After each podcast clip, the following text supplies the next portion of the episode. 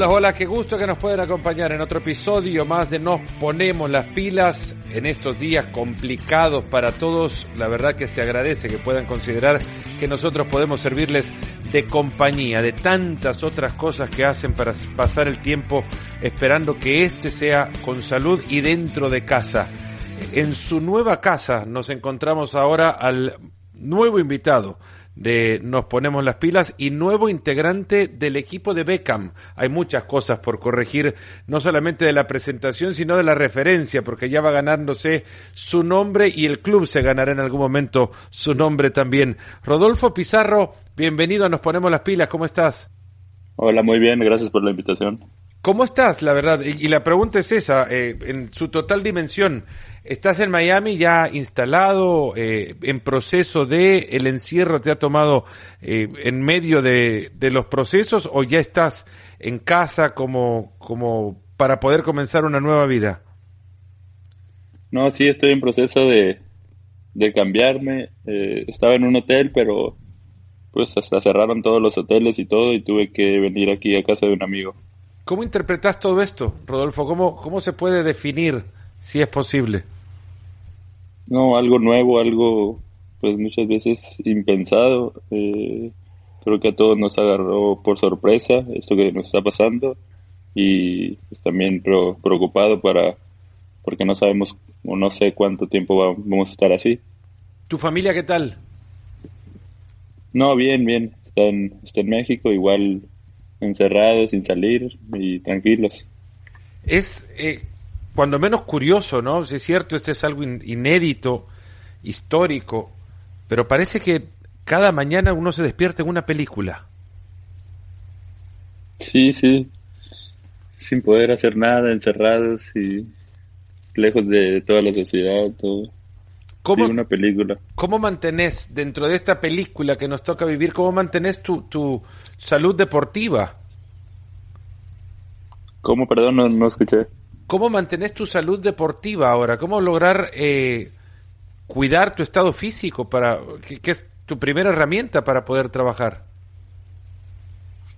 Sí, sí, el, el profe nos envió unos, unos trabajos que tenemos que hacer y y por ese lado físicamente creo que todos vamos a regresar muy bien porque si hemos trabajado lo que lo que nos dicen tenemos ahí un GPS que nos que nos marca todo lo que lo que corremos y, y todo lo estamos siguiendo así al pie de la letra lo, lo, lo difícil es que pues no hemos tocado balón y eso eso creo que va a ser lo, lo más difícil porque no pues, no, no hemos entrenado fútbol más bien hemos, hemos corrido.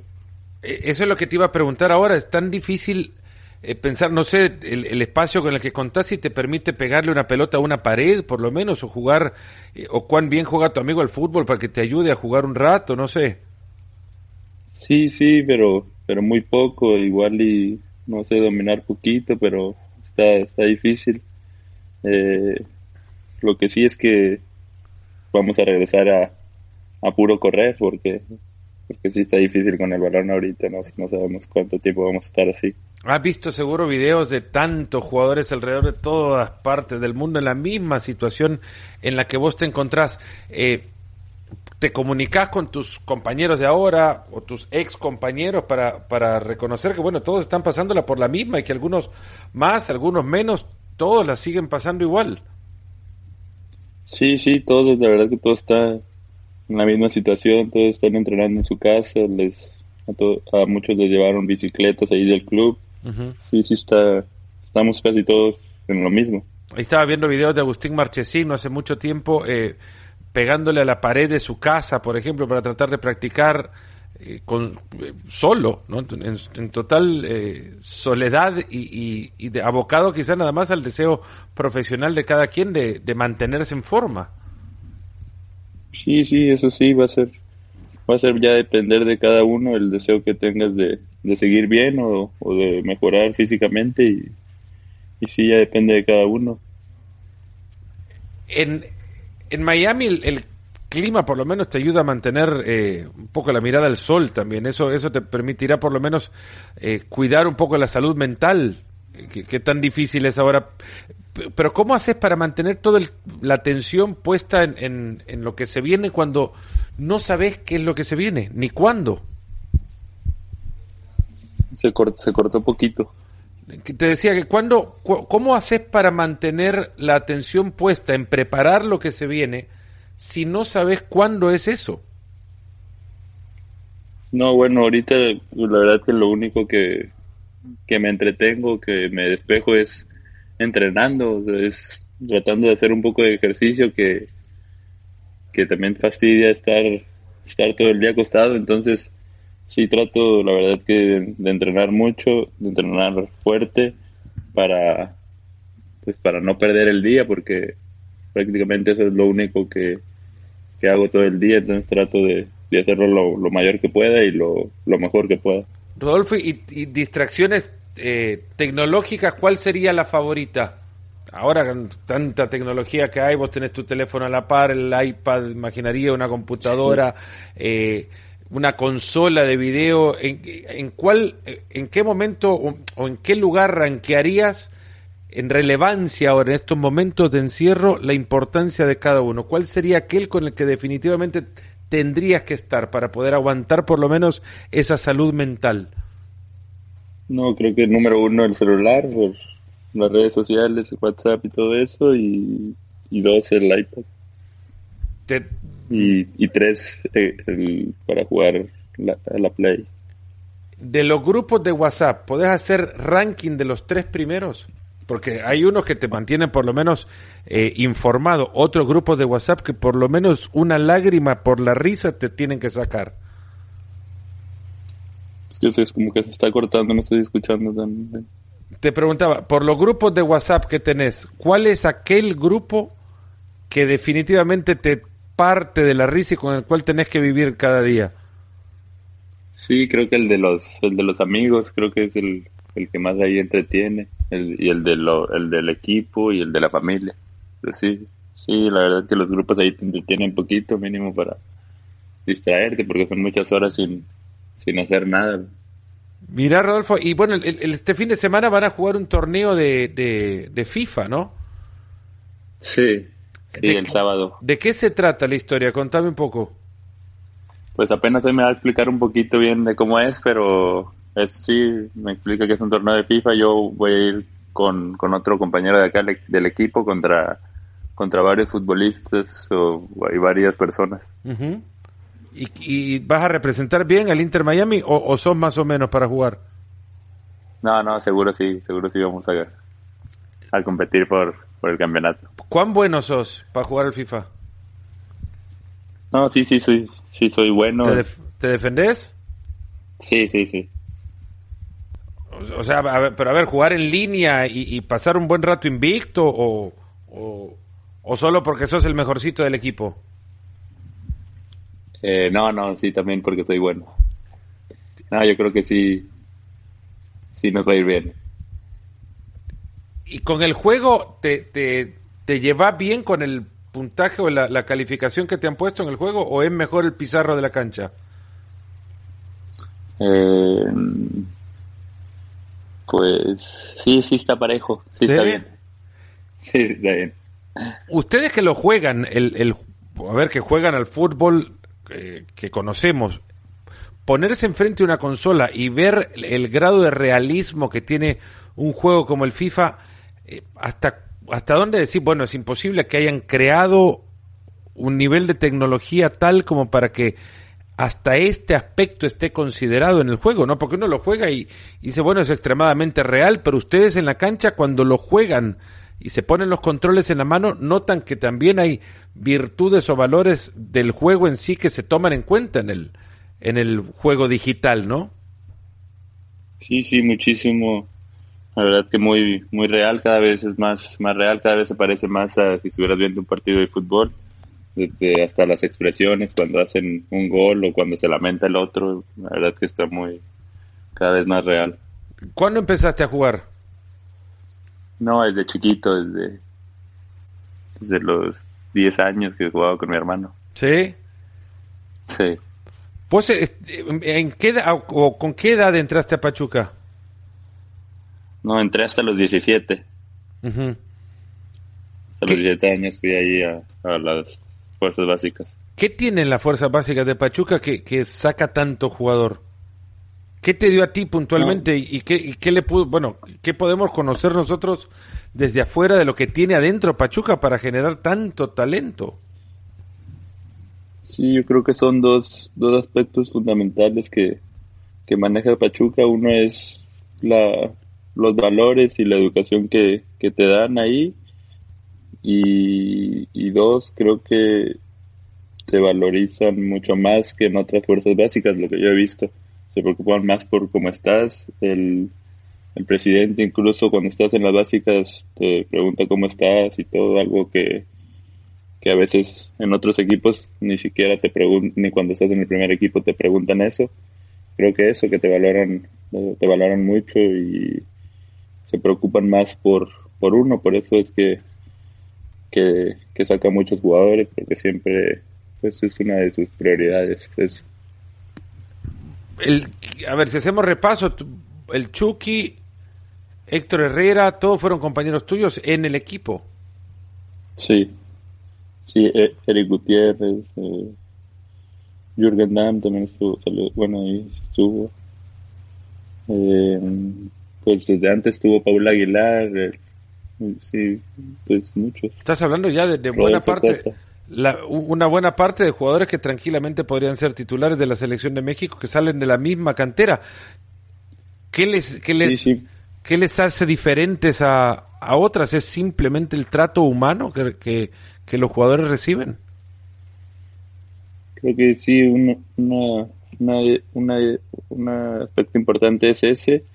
Y te digo, el otro es que siempre es su prioridad eso, es a lo que se enfocan, es a, sacar buenos jugadores y te valorizan mucho más desde hasta muchas veces en el sueldo a los de las fuerzas básicas de, de Pachuca le pagan más que a en otras fuerzas básicas como que están más ahí, más metidos con, con uno. ¿Cuánto significó para vos el, pasar a Guadalajara o qué significó pasar a, a, Guadalajara dentro de tu carrera? No, muchísimo, algo demasiado importante, algo que marcó mi vida y un, unos años felices, muy felices que viví ahí. ¿Se puede describir la, la presión que vive un jugador en un club con tantos reflectores encima suyo? Eh, porque parece que Guadalajara, si el, si el primer partido lo, lo pierde, la temporada ya se tira a la basura. Si el primero lo empata, empiezan a dudar. Si lo gana, va a ser campeón. ¿no? Todo se sobredimensiona, ¿no? Sí, sí, es eso. Yo lo venía diciendo en entrevistas pasadas que Chivas te puede te puede hacer te puede meter en hacer el mejor o, el peor, así, así es, en un partido eres el peor jugador y, en el otro partido ya eres el mejor jugador, todo lo, todo lo dimensionan. ¿Y, y, se nota la, la eh, grandeza del club desde adentro? Sí, sí. Eh, creo que la parte más importante es la afición, que, que siempre está en todos lados, a todos lados donde vas está ahí, está ahí metida. Creo que es un, una de las cosas que, que más que más importan del club o que lo hace mucho mucho mucho más importante a, Chivas. Eso me lo contaba Luis Fernando Tena no hace mucho también que eh, nota la grandeza de un club como Chivas quizás no tanto en México, sino afuera de México. Cuando van a jugar partidos en los Estados Unidos, por ejemplo, que lugares a donde él pensaba no había, y por las, los horarios en los que llegaban, no había quizás expectativa de público que los fuera a recibir y de repente salían de la puerta del avión y encontraban que era una cantidad de público que habiendo hecho un esfuerzo grandísimo además nada más por verles de cerca, ¿no? Es muy difícil, imaginaría también entender ustedes como jugadores dimensionar eso y saber asimilarlo, porque si no te puede encumbrar a lugares a donde no estás listo, ¿no? Sí, sí, te digo, a mí me tocó una vez jugar un partido eh, en Nueva York, que eran semifinales, y el, el estadio prácticamente era mitad y mitad. o, o, más, o más de Chivas. Entonces, sí, la afición, la verdad que es muy, muy metida y muy, muy fiel. Y en la selección, ¿te entrena mucho más eh, o te permite prepararte para llegar a la selección en, más o en mejores condiciones, para saber entender eh, de qué se trata jugar con la selección de México, ¿no? Sí, sí, creo que sí, creo que disfrutan más, más jugar, así con, pues es como si estuvieras con la selección, de parte de que pues, como que te ven, te ven mucho ahí si estás, si estás ahí en Chivas igual. ¿Cuán difícil fue, fue tomar la decisión de, de, ir a la MLS? ¿Tuviste oportunidades de, ir a Europa antes de esto? ¿Tan serias como para considerarlas? ¿O simples eh, coqueteos?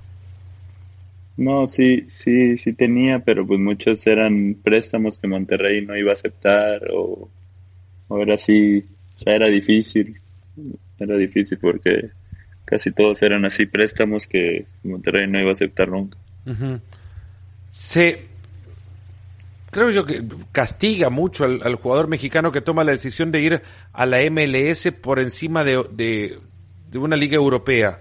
¿Sentiste el, agobio mediático por la decisión que tomaste? Sí, sí. Eh, como dices, eh, mucha mucha prensa, mucha visión mexicana, pues piensa que vienes acá a MLS pues a relajarte, a, a pues tirar tu carrera, no sé. Sí, sí sentí eso y pero bueno, lo, lo que me ayudó un poquito fue que también vino Chicharito y vino Pulido y, y ya, ya hay muchos más jugadores mexicanos, entonces también te tranquilizó un poquito por eso. ¿Por qué te tranquiliza? ¿Por, ¿Por la sensación de respaldo de otras decisiones como la tuya o, o, No, porque... Sí, no, porque saber que ya está creciendo mucho más la liga, que hay muchos mejores jugadores y ya está compitiendo mucho más. Igualmente, eh, habrá quien entienda que esto lo han tomado, o, la decisión que han tomado ha sido por, por evitar la presión de competir, ¿no? Llegas a un equipo en construcción y sos la figura, ya no tienes que competir por la posición, es tuya prácticamente. Eh, bueno, eh, pues vine aquí a, a ser mejor, a, a intentar mejorar, a no conformarme. ¿Qué fue eso lo que te, que, te convenció de ir a Miami? Como dijiste, bueno, ahora sí, esto, con esto ya estoy convencido. Eh, no, pues muchas cosas. me, me, desde el, el, trato que me, que me han dado, que me ha parecido excelente desde que el presidente llega y saluda, me marca, eh, Beckham está ahí al pendiente también. Eh, creo que te valorizan también mucho más como, como persona y sí, estoy muy contento, estoy feliz aquí. Es una estructura nueva la del club, en proceso de, de conocerse y conocer cómo hacer las cosas también. Eh, ¿Cómo para un futbolista entrar a un plantel que arranca de cero. Sí, sí, es difícil, es difícil porque pues prácticamente estamos, llevamos dos meses jugando, jugando juntos o menos y, no nos conocemos prácticamente, entonces es difícil llegar así a un equipo completamente nuevo. ¿Qué es lo más complicado de todo esto? Es, tratar de hacerle. Igual no se vieron, no se vieron mal los primeros dos partidos que jugaron. Era, eh, no parecía un equipo en formación. Había idea y sentido de juego. Sí, sí, sí. La verdad es que los partidos que hemos jugado ha estado bien. Muchas veces en los entrenamientos es donde ha costado ahí por ahí un poquito más que no, que no, que no nos entendemos. Pero sí, en los partidos sí hemos, hemos jugado bien y hemos mejorado. ¿Con el Tata Martino mantenés comunicación? Sí, sí, sí, he hablado con él, con, y su cuerpo, con su cuerpo técnico también. Sí, sí. Están eh, eh, permanentemente, ahora obviamente no pueden seguirlos, pero están eh, siguiéndolos a ustedes mientras actúan y seguro que el, eh, habrá interrogantes sobre también cómo puedes desarrollarte futbolísticamente en un nuevo equipo, en un equipo nuevo, no nuevo, sino un equipo que no que no existía antes, ¿no? Sí, sí, siempre están al pendiente, la verdad que siempre siguen ahí todos, siempre se preocupan ahí cómo estás, eh, si alguna lesión o físicamente o si ocupas algún trabajo. Y, y, sí, lo bueno es que ellos ya, ellos ya conocen la, la liga, saben que saben que ha mejorado y saben que y les gusta, entonces por ese lado te digo, estoy también tranquilo. Rodolfo, ¿qué deseas eh, eh, una vez y todo esto termine? Eh, no, yo deseo ya entrenar, salir a, a, patear un balón, o estar así tranquilo, ir a comer. Sí, espero que pronto. ¿Cuántas cosas de lo cotidiano que, que ahora extrañamos y que tomábamos casi sin, sin pensar como cosas dadas, ¿no? Que ya eran cuestiones tan normales y corrientes que ahora, eh, ahora que nos restringen la posibilidad de llevarlas a cabo, se extrañan, ¿no? ¿Cuál, qué, es lo que verdaderamente extrañas de un día a día tuyo ahora con estos par de días o semanas de, cuarentena, de encierro? Sí, no, creo que sí te, sí te ayuda mucho a valorar todo, a veces no le das la, la importancia de salir hasta tomar un café o salir o ir a levantarte temprano para, para ir a tu trabajo. Sí, la verdad es que extraño mucho eso y creo que igual nos va a hacer más, más humanos, nos va a enseñar a valorar más.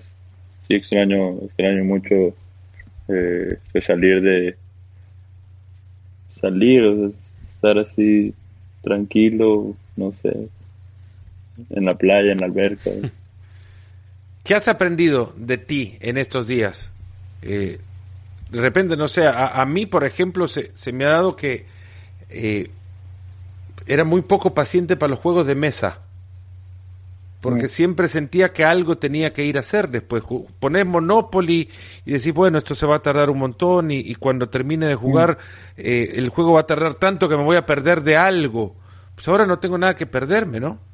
porque estoy aquí en la casa encerrado, entonces ahora noto Que, que, el Monopoly, con mis hijos, tengo tres y mi esposa, lo juego más tranquilo. No soy bueno tampoco, pero, pero lo juego más tranquilo. No sé cómo llamar ese, esa paciencia que me ha dado el encierro. ¿Qué has aprendido vos? No, yo creo que, que sí he aprendido a igual, así estar tranquilo, a disfrutar, a lo mejor, no sé, eh, salir salir poquito al, balcón y ver así las personas las personas o los carros que pasan o cosas así que no sé ponerte a pensar así muchas cosas mientras no estás haciendo nada como valorar más el tiempo disfrutar más sí. Rodolfo te quiero agradecer un montón por, por ese tiempo que nos has eh, regalado y lo valoramos muchísimo además para para aquellos que nos han acompañado en esta pequeña charla, seguro que ha sido un momento de entretenimiento y, les ha permitido un poco conocer también eh, el lado humano del futbolista profesional en estos, en estos momentos. El fútbol en tiempos del coronavirus, ¿no? Si García Márquez pudiera escribir un libro otra vez. Te mando un gran abrazo, de verdad. Y éxitos en ese torneo. Eh, no le bajen el volumen a los relatos, por favor, nada más. Manténgalos bien arriba. Sí, sí. Sí, no, pues muchísimas gracias. Te mando un saludo y espero que estén muy bien todos. Ahí estaba Rodolfo Pizarro. Les mando un gran abrazo a todos ustedes. Gracias de nuevo por habernos elegido y hasta el próximo episodio de Nos Ponemos las Pilas.